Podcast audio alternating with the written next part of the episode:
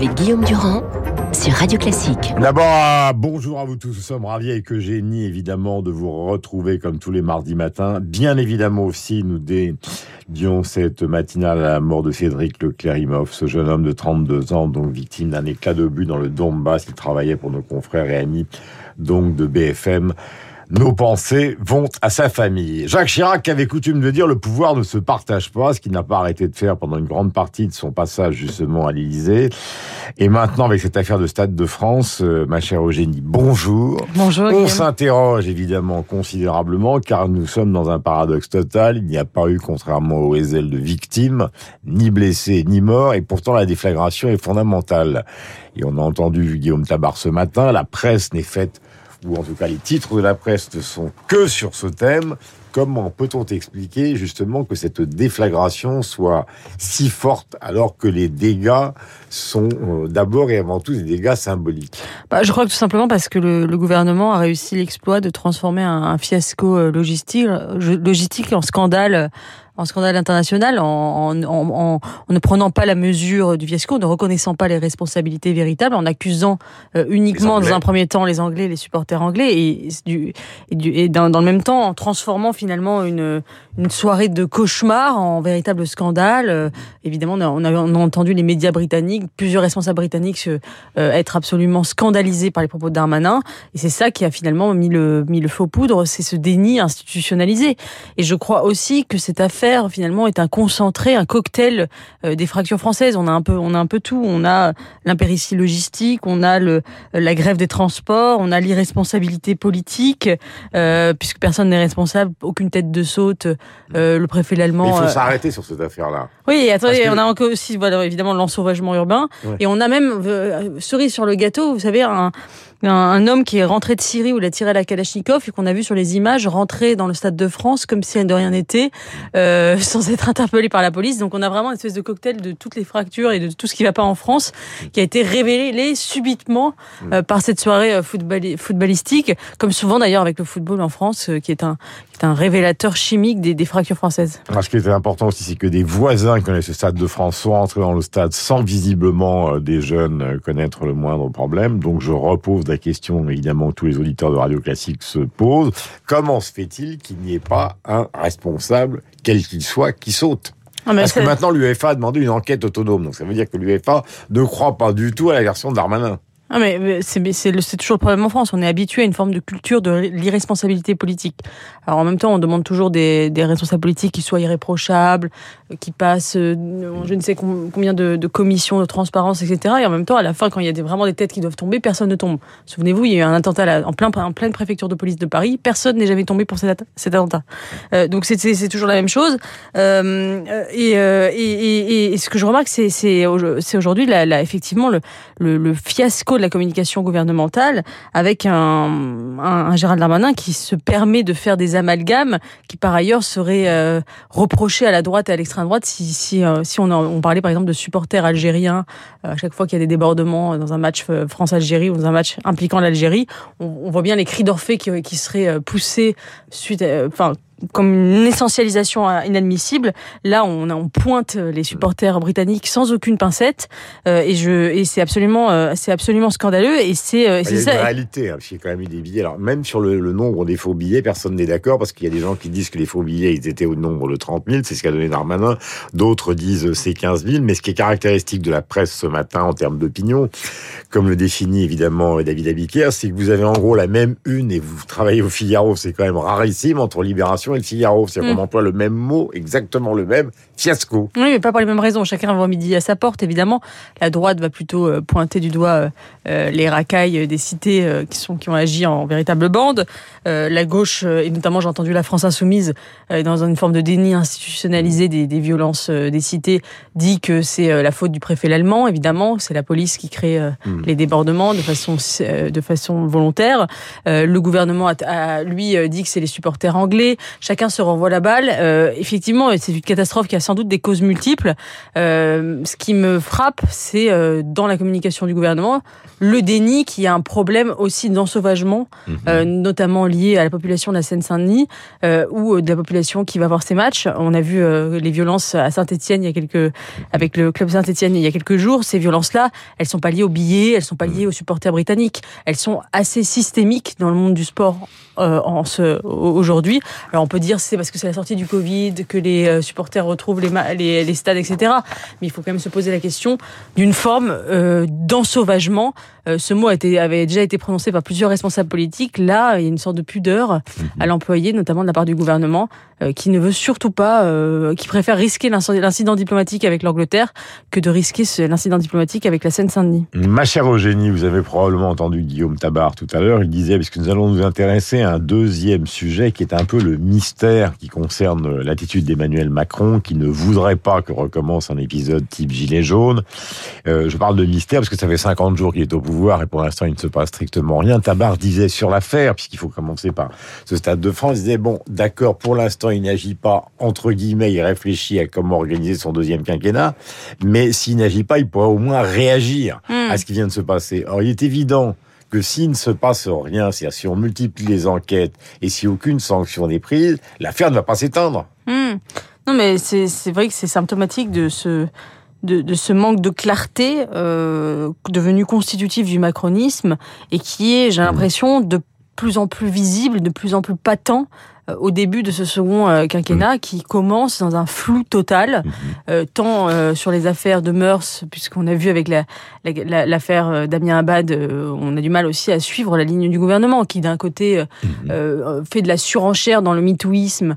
on se souvient d'Emmanuel Macron qui avait promis de faire une, une liste des, des, des, des soupçonnés d'agression sexuelle et qui maintenant dit qu'il faut préserver la, la présomption d'innocence. Donc là aussi, on ne sait pas quelle est la ligne.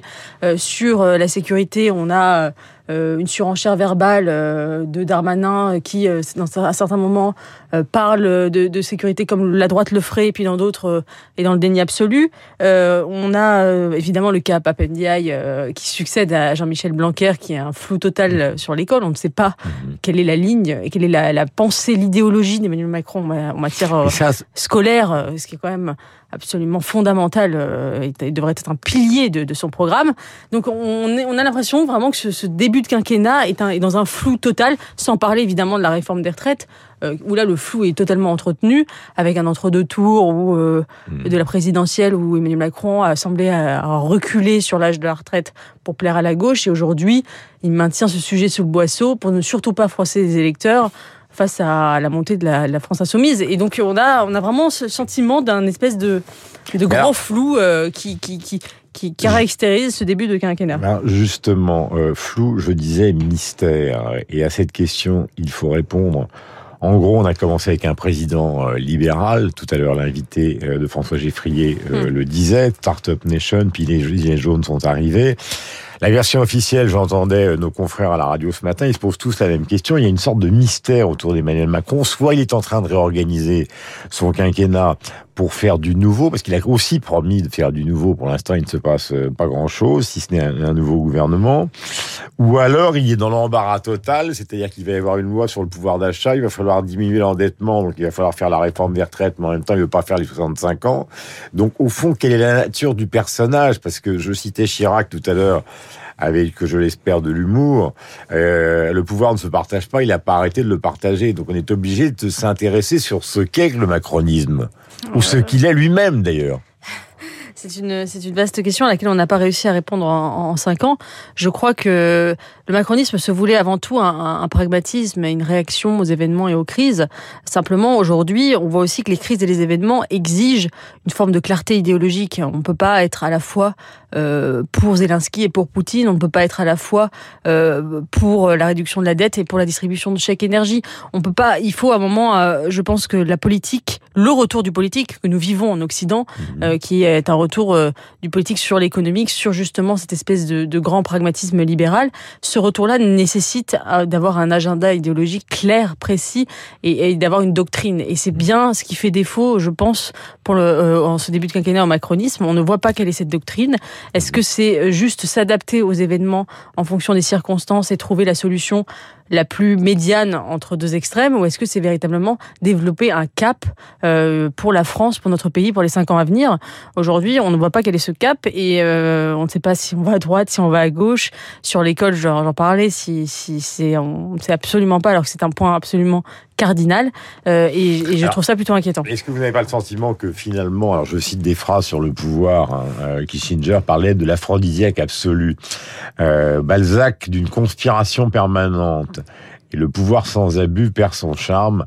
Là, il s'agit donc euh, euh, de Paul Valéry. Alors, question, est-ce qu'au fond, il n'attend pas les législatives pour essayer de savoir contrairement au premier quinquennat, avec qui il pourrait partager les décisions pour éviter la crispation sociale qui est visiblement euh, euh, sa crainte maximale. Est-ce que c'est ça la réponse? Parce qu'il faut bien qu'on donne des réponses. Non, mais le, je veux bien qu'il qu attende, mais il faut bien aussi qu'il construise une, majorité. Je... sur quelle sur quelle euh, sur quelle ligne vont être élus les députés euh, d'Emmanuel macronistes pendant ces législatives? On a du mal à le savoir. Dans certaines circonscriptions, ce sont des gens qui viennent de la droite, dans d'autres, ce sont des gens qui viennent de la gauche. Euh, il y a cette opposition à Jean-Luc Mélenchon à la NUPS qui, qui, donne une forme de co cohérence à, à, à l'ensemble, mais on ne voit pas véritablement de, de cap. il n'a pas il n'a pas il n'a pas montré un grand projet clair en disant voilà législative élisez-moi pour ceci pour pour ce cap que je vais donner à la France pendant cinq ans euh, et c'est euh, et c'est ce grand faux c'est c'est je pense ce qui explique ce défaut euh, d'état de grâce que nous observons euh, depuis bientôt un mois. vous vouliez donner un point sur l'affaire des armes aux États-Unis, il y en a plus de 450 millions pour 330 millions d'habitants. Il faut que nous concluons là-dessus. Tous ceux qui ont été correspondants aux États-Unis ou qui ont été envoyés spécial permanent, ça a été mon cas il y a des années, le disent.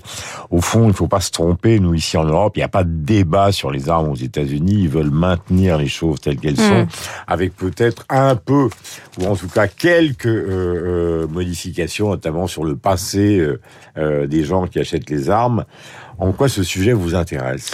Bah, C'est vrai que c'est assez fascinant cet exceptionnalisme américain, un exceptionnalisme à la fois historique et géographique, parce que ce qu'il faut se demander dans ces affaires, c'est pourquoi les États-Unis, pourquoi c'est tuerie de masse aux États-Unis, et pourquoi c'est tuerie de masse aux États-Unis maintenant, puisque le port d'armes euh, existe depuis la fondation des États-Unis. Et massivement chez les jeunes. Et massivement, et surtout dans les, tueurs, et dans les écoles. Ouais ce qui est nouveau. C'est il y a toujours eu des ça a toujours été le Far West, mais là tuer dans des écoles des enfants, c'est assez récent, c'est une vingtaine d'années. Enfin, et surtout ces, ces, cinq six dernières années, ça s'est multiplié.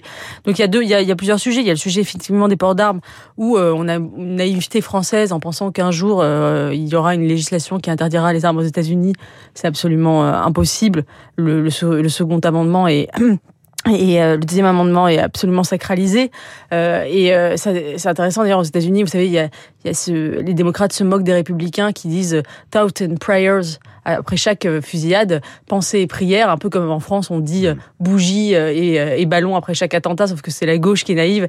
Là-bas, c'est les républicains qui finalement n'agissent pas et ne font que dire on va prier après chaque attentat.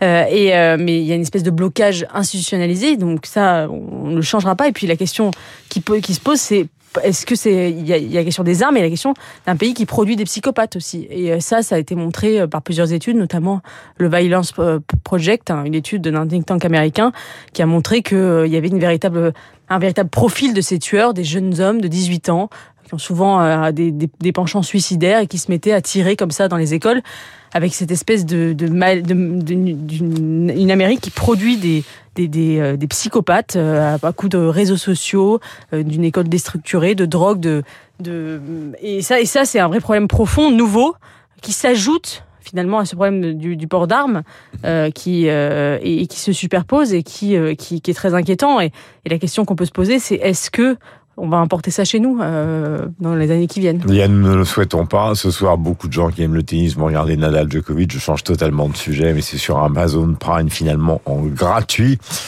Et puisque vous réfléchissiez donc euh, à ces questions de, de, violence, si vous allez sur la VOD, euh, vous regardez un film absolument extraordinaire de David Cronenberg qui s'appelle The History of Violence, euh, qui est un polar tout à fait ambigu justement sur la situation américaine. Je ne vous en dis pas plus.